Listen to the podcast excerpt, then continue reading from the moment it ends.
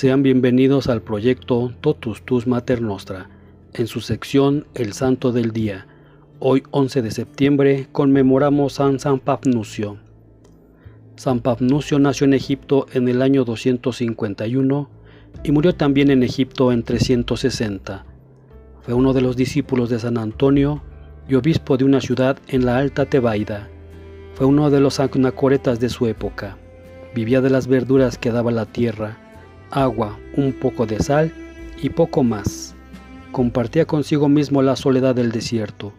La oración y la penitencia eran su principal modo de emplear el tiempo. A su cueva acudía la gente a recibir consejos, a escuchar lo que aprendía el Espíritu con sus rezos y a contrastar la vida con el estilo del Evangelio. Cuando la persecución del emperador Maximino, Pafnucio fue uno de los muchos cristianos a los que se le sacaron un ojo y les marcaron con un hierro candente la pierna izquierda antes de enviarlos a trabajar en las minas. Al establecerse la paz para la iglesia, Pabnucio regresó a su sede y durante el resto de su vida hizo ostentación de las marcas gloriosas de los sufrimientos por la causa de Jesús crucificado. Fue uno de los más ardientes defensores de la fe católica contra la herejía arriana y tanto por sus virtudes como el hecho de haber confesado su fe ante los perseguidores y bajo los tormentos, fue una figura relevante y venerada en el concilio de la Iglesia, convocado en Nicea en el año 325. No obstante que Papnupcio observó durante toda su vida la más estricta continencia, durante el concilio se distinguió por su oposición al celibato clerical.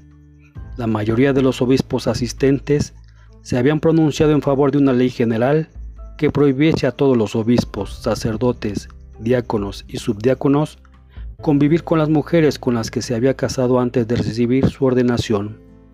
Pero Papnuncio dejó ir su voz en la asamblea para ponerse a la moción y sostuvo que ya era bastante conformarse con la antigua tradición de la Iglesia que prohibía a los clérigos casarse después de haber sido ordenados. Recordó a los padres que para los casados el uso de su vínculo matrimonial es castidad y les rogó que no impusieran el yugo de la separación a los clérigos y sus esposas. San Pabnucio acabó por convencer completamente al concilio y hasta nuestros días es ley de la Iglesia Oriental, tanto católica como disidente, que los hombres casados puedan recibir la ordenación sagrada, del episcopado para abajo, y vivir con sus esposas al mismo tiempo. San Pafnucio permaneció siempre en estrecha relación con San Atanasio y otros prelados ortodoxos. Él y otros obispos egipcios acompañaron a su santo patriarca al concilio de Tiro en 335, y ahí descubrieron que la mayor parte de los miembros que componían la asamblea profesaban la doctrina herética del arrianismo.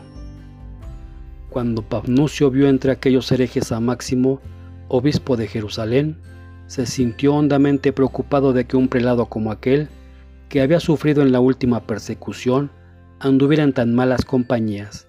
Entonces tomó al obispo por la mano, lo condujo fuera de la sala y le reconvino que alguien que llevaba las mismas gloriosas marcas que él mismo había definido la fe, se dejase arrastrar y conducir por gentes que se obstinaban en el error y estaban decididas a combatir y condenar el artículo más rígido y profundo de aquella fe.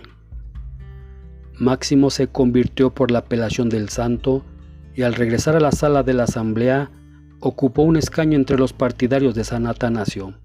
Ya nunca desertó de aquel bando. Algunas veces se ha dado a San Pafnuncio el título de grande para distinguirlo de otros santos con el mismo nombre. Se desconoce la fecha de su muerte. En la cultura popular es el santo que ayuda a encontrar objetos perdidos junto a San Antonio de Padua.